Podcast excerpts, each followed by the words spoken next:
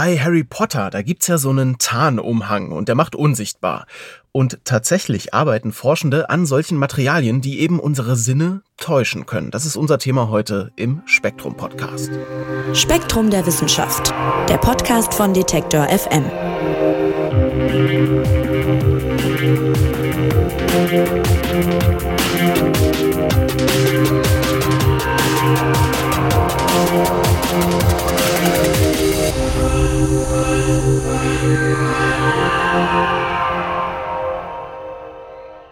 Ja, ab und zu mal unsichtbar sein, das wäre schon schön, oder? Aber das ist ja eher was, was wir jetzt so in der Welt der Romane, der Filme verorten, wenn es zum Beispiel um Zauberei geht, um übernatürliches Zeug. Aber abseitig ist das gar nicht unbedingt, denn Dinge unsichtbar machen, das geht. Forschende arbeiten an Materialien, die wir mit bloßem Auge nicht sehen können, die unsere Sinne also irgendwie austricksen. Und um diese Forschung geht's in der aktuellen Ausgabe von Spektrum der Wissenschaft.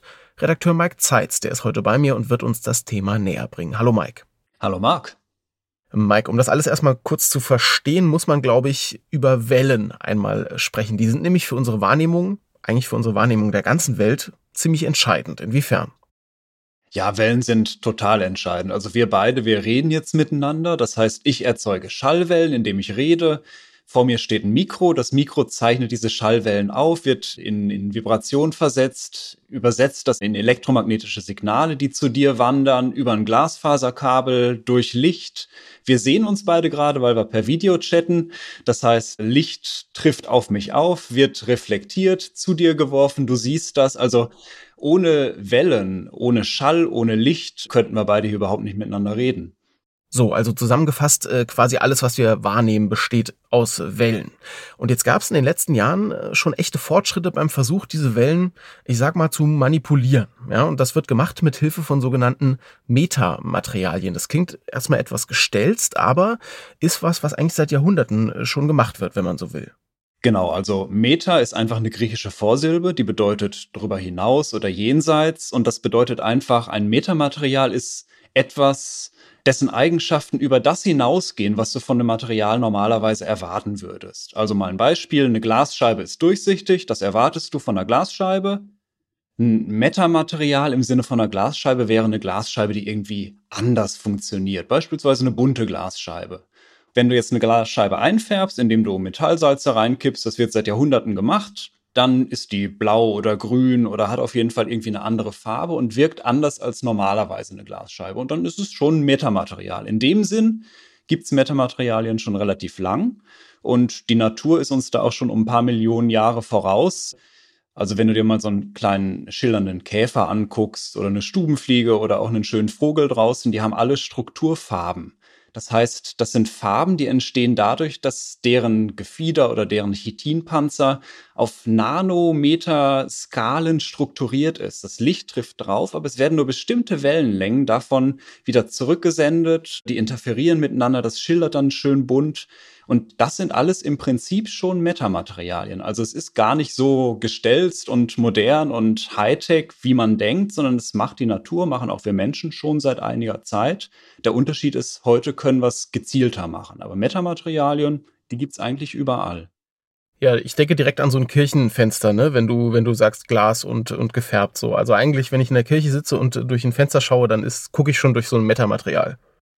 Das ist genau dieses Prinzip. Also du hast kleine Metallionen in dem Glas verteilt und diese Metallionen, die ja, die wechselwirken quasi mit der elektromagnetischen Schwingung von dem Licht, was da durchfällt und dadurch wird das in, in Resonanz versetzt und, und absorbiert dann teilweise einige Wellenlängen, andere werden verstärkt und das ist schon Metamaterial.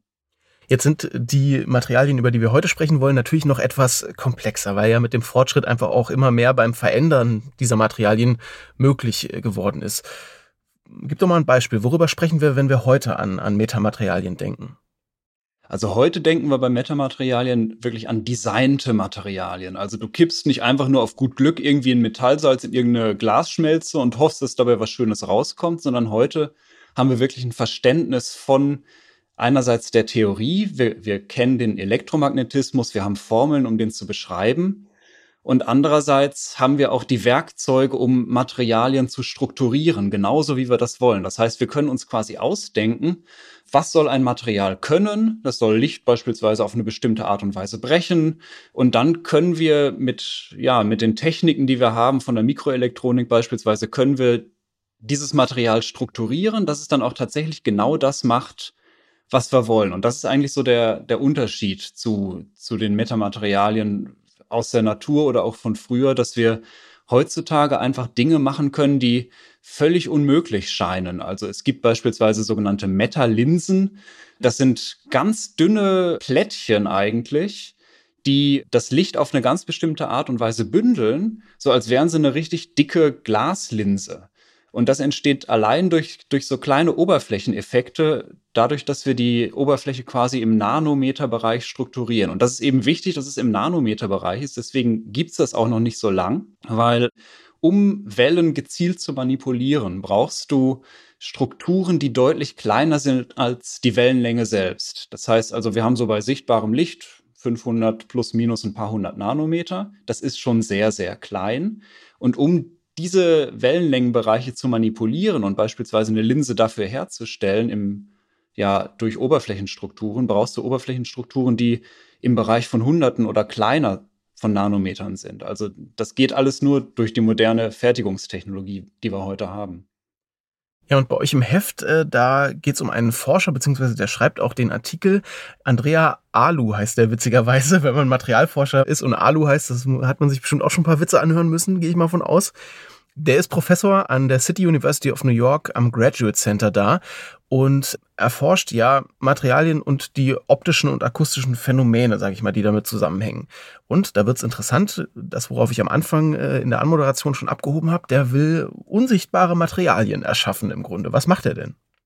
Ja, der macht beides. Der macht einerseits die Theorie, andererseits auch die Praxis. Das heißt, der macht einerseits Computersimulation und denkt sich aus, ja, ich will jetzt beispielsweise eine kleine Kugel unsichtbar machen. Was muss ich da machen? Wie muss ich die beschichten? Wie muss das Licht drumherum fließen, damit ich die nicht mehr sehe?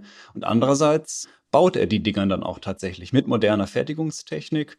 Und da hat er schon verschiedene Sachen gebastelt, also Glasscheiben mit, mit so Nanometer kleinen Goldstäbchen drin, die das Licht, was durchfällt, auf eine bestimmte Art und Weise drehen und verändern. Oder du hast auch den Schall erwähnt, da hat er so so, so eine Art Schuhkarton gebaut. Wenn du reinrufst in den Schuhkarton und einen Schalter umlegst, dann kommt der Schall nur links raus und einen Schalter wieder umlegst, kommt er rechts raus. Also es, das sind so Spielereien eigentlich. Aber es gibt eben auch wirklich Ansätze, die er auch mitentwickelt hat, wie man Dinge unsichtbar machen kann, indem man wirklich das Licht drumrum leitet. Und ja, da forscht er schon seit sehr vielen Jahren dran. Also es gibt diese Forschung an Tarnkappen, an, an modernen Metamaterialien so, so knapp seit 20 Jahren. Und er ist da auch wirklich schon fast von Anfang an dabei. Und eine wichtige Rolle dabei, wenn man was unsichtbar machen will, spielt die Symmetrie, schreibt ihr. Inwiefern denn? Ja, Symmetrie ist in der Natur und in der Physik eine total wichtige Eigenschaft. Symmetrie heißt eigentlich, wenn du ein Objekt hast, was auf eine bestimmte Art und Weise symmetrisch ist, dann verändert sich das nicht, wenn du es rotierst oder wenn du es spiegelst. Also Symmetrie ist eigentlich eine, eine Eigenschaft, dass, dass du gleich bleibst unter gewissen Veränderungen. Also einfaches Beispiel, ein Kreis, ein runder Kreis ist völlig rotationssymmetrisch, weil egal in welche Richtung, in welchen Winkel du den Kreis drehst, er sieht immer aus wie ein Kreis. Wenn du ein Quadrat hast, dann ist das nicht mehr ganz so rotationssymmetrisch, weil das musst du immer um genau 90 Grad drehen, dass es wieder genauso aussieht wie vorher.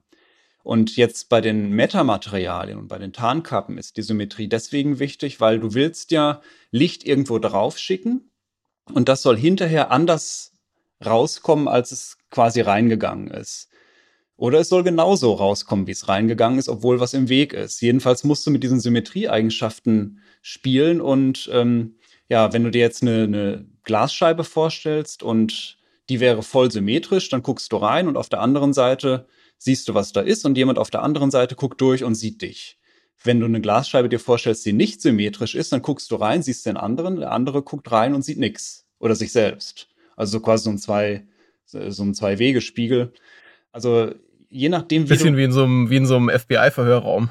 Genau an sowas muss ich jetzt auch denken, ja.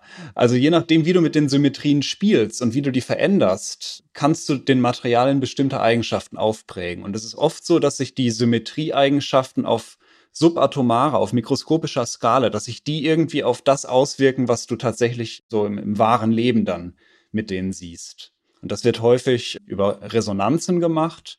Man kennt Resonanzen von Musikinstrumenten. Also ich weiß nicht, ob du ein Musikinstrument spielst, Gitarre oder sowas. Ja, ich habe als als Teenager mal probiert in so einem Bandkeller, aber das hat nicht gefruchtet. Aber ich, ich weiß theoretisch, wie es funktioniert. Ist bei mir auch so. Mein Vater ist Gitarrist, aber ich habe irgendwie davon nichts mitbekommen.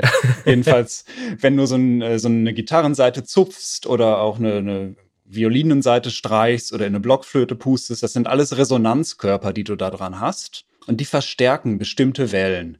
Und andere Wellen werden ausgeblendet. Und raus kommt dann eben ganz klarer, ganz bestimmter Ton. Und so ähnlich ist es auch bei den Metamaterialien, dass du da drin Resonanzkörper hast, die sind aber viel, viel kleiner. Das ist dann eher so die Größenordnung von, von Wellenlängen und kleiner, also hunderte von Nanometern. Und die verstärken bestimmte Wellen, die reinlaufen und verschlucken andere oder verstärken die nicht. Und dadurch kannst du, indem du viele dieser kleinen Nanoresonanzkörper nebeneinander legst, die Wellen, die die aussenden, die überlagern sich dann und du kannst dann steuern, in welche Richtung die geschickt werden, was für Wellenlängen genau das sind. Und da arbeitet man sehr viel, um diese Symmetrien in Materialien eben zu brechen, mit so kleinen Mini-Resonanzkörpern, die man im Material hat. Das ist jetzt sehr theoretisch und abstrakt, aber das ist so quasi die mikroskopische Variante, wie man diese Symmetrien bricht. Und dann kann man quasi ein Material erzeugen, was genau das macht, was man will, in den Farben, in den Richtungen, in allem, was man will. Okay, ich versuche gerade mir das mal so ein bisschen vorzustellen. Also sagen wir mal, ich habe einen roten Ball da liegen, ja. Der wirft ja dann rotes Licht zu mir, deswegen sehe ich den. Und wenn ich jetzt will, dass der unsichtbar wird, müsste ich die Oberfläche so beschaffen machen, dass ich eigentlich, wenn ich drauf gucke, das sehe, was hinter dem Ball ist, oder? Ganz genau. Du müsstest quasi das Licht, was, was auf so einen Ball fällt, drumherum leiten. Also du hast ja zwei Aspekte quasi, wenn du irgendwas wahrnimmst. Du hast einmal die Reflexion von dem Ding. Dein roter Ball reflektiert rotes Licht, wie du sagst, und deswegen siehst du ihn. Und du siehst andererseits auch einen Schatten, den der Ball an der Wand macht. Andererseits hast du die Absorption von so einem Objekt. Und du musst quasi beides ausblenden. Also du darfst keine Spiegelung haben, keine Reflexion. Und andererseits darfst du keinen Schatten haben. Und nur dann ist ein Objekt wirklich unsichtbar. Und das kriegst du nur hin, indem du diese Lichtstrahlen, die auf das Objekt treffen, nicht vom Objekt abprallen lässt und es nicht äh, die Lichtstrahlen absorbieren lässt, sondern die musst du quasi einmal drumherum leiten. Und das ist ein Kniff, den kriegt man wirklich nur hin, wenn man Materialien mit einer ganz bestimmten Eigenschaft hat. Achtung, jetzt kommt ein Fachbegriff Brechungsindex. Äh, hat man vielleicht irgendwann schon mal in der Schule gehört, den Begriff. Also ein Lichtstrahl fällt auf ein Material, sagen wir eine Glasscheibe oder in ein Glas Wasser und wird dann so ein bisschen abgeknickt. Also wenn du einen Strohhalm in ein Wasserglas legst, dann hat er so einen kleinen Knick. Und darauf basieren auch Linsen und, und alles, was wir so in der Optik kennen, auf diesem Prinzip der Brechung. Ja, der normale Brechungsindex ist immer positiv. Das bedeutet praktisch, dass der Strahl Licht in, in das Material einläuft und nur so ein kleines bisschen aus seiner Richtung abgeändert wird, so, so ein kleines bisschen angeknickt wird. Und was man jetzt braucht, um so einen Ball beispielsweise unsichtbar zu machen, ist ein Material mit einem negativen Brechungsindex. Das bedeutet, wenn du einen Strahl in so ein Material mit einem negativen Brechungsindex reinschickst, dann knickt der um die Ecke rum. Das kann man sich schwer vorstellen, aber es ist so, so ein richtig heftiger Knick, den das Licht in diesem Material macht. Und dieser Knick, das ist quasi das, was du brauchst, um Material unsichtbar zu machen, weil mit diesem Knick kannst du das Licht um deinen Ball rumlenken. Also du kannst es so stark abknicken, dass es auf den Ball oder auf den Tarnumhang vor dem Ball trifft, abknickt in diesem Umhang und hinter dem Ball dann wieder zurückknickt und gerade weiterläuft. Und es ist so, das wirkt so, als wäre da gar kein Ball, weil das Licht halt genau passend drumrum knickt quasi. Das ist der eigentliche physikalische Hintergrund und diese Materialien mit negativen Brechungsindizes, die gibt es eben erst seit so knapp 20 Jahren. Früher haben auch viele Leute gedacht, das, das kann nicht sein, das kann nicht existieren, in der Natur gibt es sowas auch gar nicht. Aber man kann das tatsächlich designen und das klappt tatsächlich. Und dann kann man so einen Ball unsichtbar machen. Wahnsinn. Okay, also das ist der Weg, um was unsichtbar zu machen. Man muss das Material so beschaffen machen, dass es eben dieses Licht mit diesem negativen Brechungsindex bricht. Genau, und dann wird es um das Material drumherum geleitet. Und dann kann man da ganz coole Sachen mitmachen. Ja, Wahnsinn. Das ist eine krasse Vorstellung auf jeden Fall. Wir haben jetzt hauptsächlich übers, übers Sehen gesprochen. Man kann natürlich auch andere Sinne manipulieren. Ich denke ans Hören zum Beispiel und denke da an Freunde von mir, die im Musikgeschäft tätig sind. Die haben manchmal so Ohrenstöpsel, wo die entscheiden können, ob die bestimmte Höhen oder Bässe oder so rausdrehen. Ist das dann schon sowas? Oder inwiefern, wenn jetzt äh, Materialforschende rangehen, inwiefern manipulieren die Schall, um die Wahrnehmung zu täuschen? Ich weiß jetzt nicht genau, wie diese Kopfhörer funktionieren. Äh, das dürfte alles noch mit klassischer Elektronik funktionieren, dass du quasi, es gibt ja auch diese Noise Cancelling Headphones, also Kopfhörer, die die Schall quasi unterdrücken. Die haben selbst kleine Mikrofone drin und da wird dann quasi das Schallsignal einmal umgedreht und mit dem eigentlichen Schallsignal überlagert, dass sich quasi die Höhen und Tiefen genau ausgleichen. Ich vermute, so ähnlich wird es bei diesen äh, Kopfhörern von deinen Kumpels auch sein. Also das Stimmt, jetzt wo du sagst, also das ist kein, kein Metamaterial in dem Sinne. Das ist noch kein richtiges Metamaterial. Nee, also so ein, so ein Metamaterial für Schall, das gibt's natürlich auch. Das lässt sich ein bisschen einfacher designen als für Licht, weil Schall hat viel größere Wellenlängen.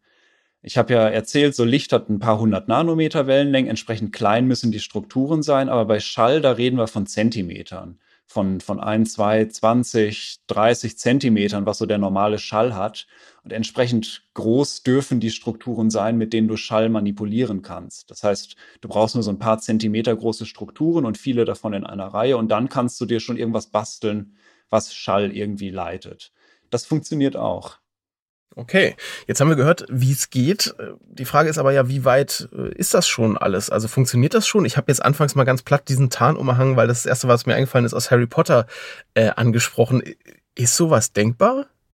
Das ist tatsächlich das, woran alle zuerst denken. Ich habe auch Harry Potter gelesen als Jugendlicher und dann auch die Filme gesehen und natürlich ist so ein Tarnumhang super cool und jeder will sowas haben, wenn er sowas sieht.